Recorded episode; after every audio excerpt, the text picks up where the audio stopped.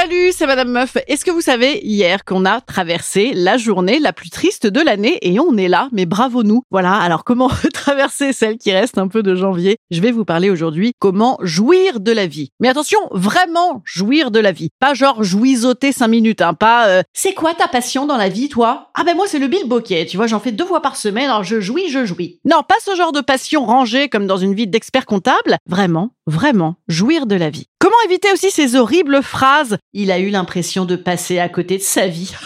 c'est atroce. Et plutôt tendre vers euh, un truc qu'on dirait sur notre lit de mort. euh, ah ben, il a eu une belle vie. Hein, il a eu une belle vie. Vous vous dites pourquoi nous parle-t-elle de mort? Pour vraiment jouir de la vie. Parce que c'est proche, les amigos et les amigas. Et oui, le héros, le thanatos, hein, j'ai appris ça par cœur dans mes 158 années de psy. L'impression de vivre vraiment et la peur de crever, elles sont assez proches. Par exemple, est-ce que boire, c'est flirter avec la mort ou c'est se donner l'impression de vivre vraiment? Est-ce que l'orgasme, vie totale, l'orgasme, hein, généralement on- n'est pas ailleurs quand on est en train de, de l'expérimenter, eh bien l'orgasme, est-ce qu'il n'est pas appelé la petite mort. Oui Pareil dans les grands moments de joie, dans les grandes souffrances aussi. Est-ce qu'on perd le réel ou est-ce qu'au contraire on touche totalement le réel? Moi par exemple, Madame Meuf de, de mon propre chef, ma normalité à moi c'est que bah, comme nous tous et nous toutes, je lutte contre la mort. Hein. Ma folie c'est que je le fais en vivant beaucoup. Vivre l'aventure humaine sur sa brûlure pour s'en rappeler sur son lit de mort. voilà, c'est beau. Hein Parce que est-ce qu'on se rappellera sur son lit de mort de la saison 3 de Un si beau soleil? Non. C'est parti.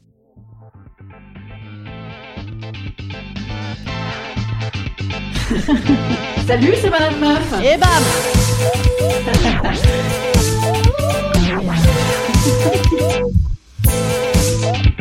Et bam C'est Madame Meuf. J'ai cherché quels sont les vrais biais de la vraie jouissance. Eh bien, la vie en général, hein, mais dedans, il y a quoi? Il y a la fête, le cul, euh, l'amour, l'alcool, la musique, le théâtre, les SUV. Et non, et non, les SUV, ça ne marche pas. Pour avoir cette impression de vivre vraiment, de jouir pleinement de la vie, il suffit par exemple de contempler un petit peu la Méditerranée, vous voyez Vous vous trouvez sur un chemin de balade, la mer est bleue, les arbres sont verts, ça sent bon, c'est beau, c'est merveilleux, on se sent tout petit. Et là d'un coup, tout ce qu'on vit dans notre petit quotidien, tu sais, le RER en retard, les amours d'occasion avec des trous du cul, euh, les patrons, les ah, c'est ni fait ni à faire de la collègue insupportable, eh bien, ah, une seconde comme ça de Méditerranée, on sait jusqu'au trip qu'on n'est pas dans la vraie vie, qu'on n'est pas dans le vrai jouir. Prenons par exemple la musique. Hein, on va pas forcément taper forcément toujours dans l'alcool parce que sinon, bah, comment dirais-je, c'est très mauvais pour la santé. Prenons la musique. Eh bien, la musique notamment dans le concert. Vous savez, quand vous êtes tous ensemble dans cette pureté d'absolu, c'est merveilleux ça. On sent hein, la joie d'être en vie et d'être en vie à plusieurs. Ça fait pareil avec le théâtre, avec ces pièces incroyables de 3h40 que je vous recommande. Faire l'amour, c'est pareil. C'est accéder à la vie plus haute. C'est, lancer un cri contre la mort. C'est ah oui, contre la mort. Voilà, la prochaine fois que vous jouissez, dites ça. Oh, je vis contre la mort. Voilà. je suis à fond. On est en janvier, il faut y aller à mort. Quand tu fais l'amour, t'es totalement engagé dans ton corps, dans ton esprit. C'est ça, l'embrasement de faire l'amour. C'est merveilleux, hein. Si tu fais ta liste de courses, change de mec ou change de meuf. Alors sachez que moi, ce genre de sujet, il y a que ça qui m'intéresse dans la vie. Voilà, il y a que ça euh, qui m'intéresse dans les livres, dans les films, dans les séries télé, dans les conversations. Moi, j'en ai rien à foutre d'Emmanuel Macron, de ton prêt immobilier, de ton SUV. J'ai vraiment une dent contre les SUV. Vous savez qui sont ce truc genre ah c'est bon, j'ai quelque chose. Non, c'est nul. Moi, ce qui m'intéresse, c'est ça, c'est les questions existentielles. La vie, l'amour, la mort. Vivre vraiment, être au plus proche de soi. D'ailleurs, la philosophe Natacha Saint-Pierre nous le disait-elle, si on devait mourir demain, qu'est-ce que tu ferais? Nous... Ben moi, j'écouterais du Natacha Saint-Pierre. Der chef. En tout cas, ce qui est sûr, c'est que je ne préparerai pas un gigot de 7 heures. Je suis tombée sur un sondage des 5 choses que les gens regrettent sur leur lit de mort. Les gens se disent qu'ils auraient dû moins travailler, ils auraient dû faire ce qu'ils voulaient eux et non pas faire plaisir aux autres. Ils auraient dû toucher plus d'authenticité, plus de sentiments, voilà, dire plus aux gens qu'ils les aiment. Hein, par exemple, toute la journée, merci pour le compte rendu, Patrice, je t'aime. Voilà, il faut, faut y aller à fond. Je suis pas sûre que ça fasse cinq trucs, mais en tout cas, j'ai gardé ce qui me plaisait. Dedans, il y avait toujours pas hein, euh, ah écoute, euh, moi je regrette dans ma vie de pas m'être mis plus de réel Instagram. Il y a pas ça, il y a pas ça. Si, il y a aussi voilà le dernier, c'était arrêter de se prendre la tête pour des futilités. Alors, euh, moi, j'ai un petit bémol là-dessus parce que je pense que la futilité, c'est quand même un peu la, légèreté de la vie. On en a besoin aussi. Par exemple, euh, moi, euh, j'ai un très beau souvenir d'engueulade pour un prêt de CD à une copine dans ma prime jeunesse. On s'était engueulé à mort pour des CD qu'elle ne m'avait pas rendus. Cette vraiment conversation était grotesque entre nous. Eh bien, on s'en rappelle encore, on en rigole encore tellement on était ridicule. Ça veut dire quoi? Ça veut dire qu'il faut savoir observer ce qu'on vit, en rigoler, choisir d'être heureux. Voilà, observer ce qu'on vit, savoir le raconter avec délectation, le repartager. Voilà, ça c'est choisir d'être heureux. Et là, vous vous dites la meuf a viré Hari Krishna complètement.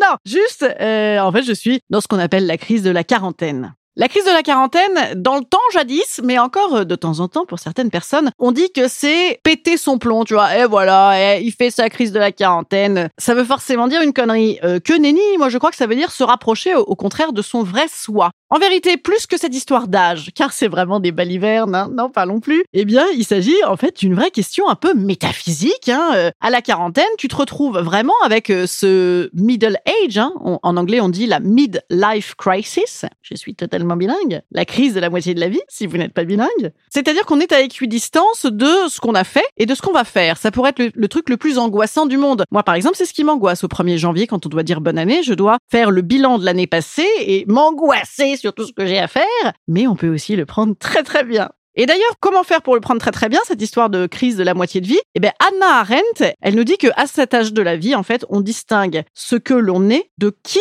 on est. Ce que l'on est, en fait, c'est ce qui m'est donné, en fait, par mes caractéristiques, mes actes. Je sais pas, je suis euh, plombière, euh, je suis la fille de un tel. Euh, mais tout ça, ça n'est pas au présent. Qui je suis? Eh bien là, c'est au présent. Et c'est un peu flippant. C'est un peu flippant, effectivement, ça peut nous donner un petit vertige. Ah, ah, ah, qui suis-je vraiment? Suis-je passé totalement à côté? Il y a Nietzsche aussi qui nous compare cette période de la crise de la quarantaine à un fruit mûr automnal, qui serait donc dans sa plénitude incroyable, mais brève, parce que, apparemment, le fruit devrait bientôt pourrir. Donc, la quarantaine, ce serait le climax, le sommet incroyable, mais attention, ça ne va pas durer. Alors Nietzsche, on t'emmerde, j'ai envie de te dire. Nietzsche n'a pas lu son féminisme, parce que être féministe, c'est aussi voir que on a le droit de vivre au-delà de 40 ans, c'est merveilleux. Et c'est aussi s'autoriser à vivre intensément sa vie de femme libre. Il y a un petit mot très important qui vous a peut-être échappé dans la phrase précédente, vivre intensément sa vie de femme libre. Oui, il y a libre et c'est important, mais il y a intensément. Ouh là là Et alors là, ça me passionne également comment avoir l'impression d'avoir une vie intense où je jouis vraiment. Cette définition de l'intense, on est les seuls, nous, intimement, à pouvoir la connaître, à pouvoir la voir. On le sait, nous, si notre vie nous paraît suffisamment intense ou pas. Alors que du dehors, les autres peuvent imaginer. Oh là là, regardez tout ce que cette femme possède, c'est incroyable. Elle a tout pour être heureuse, elle n'est pas heureuse, elle nous emmerde. Peut-être qu'elle veut tout, déjà. Mais surtout, très certainement que personne ne peut pénétrer le cœur de l'autre et déterminer à sa place si jamais il vit suffisamment intensément ou pas. Et ça, c'est hyper important euh, dans nos sociétés occidentales présentes, cette impression ou pas de vivre fortement, d'exister vraiment. Il y a l'idée vraiment toujours d'intensité derrière. Tout est intense aujourd'hui. Le magnum, la glace, elle est énorme, elle est intense. Le chocolat, il est intense. Le café est intense. La fin de la saison avec le cliffhanger est intense. Et donc, on va tous dans notre intensité, hein, euh, chacun la sienne. Il y en a qui vont vers la performance euh, sportive. Bon, moi, pas tellement. Il y en a qui vont se foutre des vieilles drogues dans la tronche. Pas tellement non plus pour moi. Euh, l'alcool, les jeux de hasard, la séduction à mort, un peu plus pour moi l'amour, l'orgasme, la contemplation, j'en parlais tout à l'heure, la création d'œuvres d'art, la recherche scientifique, la foi incroyable, un engagement militant de tous les instants, en fait tout ce qui nous provoque une excitation un peu soudaine et qui nous bouge là comme ça, qui nous fait gigoter de la monotonie. Hein. Et d'ailleurs moi ça marche très très bien sur moi, moi j'ai quand même le feel good assez excité comme nana, hein. je, je me rends bien compte. Et j'ai aussi ce truc entre Eros et Thanatos, c'est que moi je veux soit du Eros, soit du Thanatos, mais pas de euh, l'intermédios, du Ramolos, du vous voyez? Moi, j'aime la musique très très triste ou très très gaie. Le reste, c'est de la merde. Pourquoi? Parce que le très triste ou le très gai, ça va activer tes petits récepteurs, tes petites hormones de plaisir. Je suis une grosse merde en milieu, voilà. Oui, mais, oui, mais, il y a un problème. Eh bien, le problème, après la publicité. Bon, me revoici, me revoici. C'est quoi le problème de cette manière de vivre et de jouir intensément de la vie? Eh bien, c'est que c'est un leurre. Eh oui, eh oui. On le voit d'ailleurs dans Dalida. Laissez-moi danser, laissez-moi, laissez-moi danser, chanter en liberté. Et oui, Dalida, elle a envie de ça. Mais elle a aussi appris quelque chose, Dalida. Elle a appris à vivre libre et en équilibre. Et ça n'est pas que pour la rime riche. Et non, et non. Et oui, parce qu'il y a un petit problème d'équilibre. Si on vit intensément en permanence, on est dans cette espèce de petite bulle qui va péter là. Il y a une surchauffe évidemment qui intervient. Dans ce cas-là, le mec qui fait du saut en parachute pour euh, ressentir un peu la vie intensément, il se met au base jump. Enfin voilà. Dans ce cas-là, ils font quoi les drogués? Ils se droguent toute la journée. D'ailleurs, oui, c'est un peu le problème de la drogue. Enfin bref, voilà, ça peut pas durer. Et ça, c'est lié aussi à l'idée qu'on a ce mythe de la solution ou du moment satisfaisant. Genre, ah là, ça y est, je suis heureuse. Oh là là, je vis vraiment, je jouis, je jouis, je jouis. Oui, mais ça va pas durer. Un podcast très positif. Non mais réaliste, réaliste les amis. Ça voudrait dire qu'il faudrait trouver l'homme ou la femme qui vous suffit, le lieu, l'endroit. Ah, c'est ma place, c'est ma place. Ça y est, ça y est, ça c'est bon là. Mettons, tu fais l'Olympia demain. Oui, mais le surlendemain, qu'est-ce que tu vas faire? Il faut trouver autre chose. En fait, la vie, c'est être en appétit. C'est pas ah ben voilà, j'ai bien mangé, j'ai tout mangé, c'était le meilleur repas. Bon, bah dans ce cas-là, on se fout en l'air, on n'a pas envie, on n'a pas envie.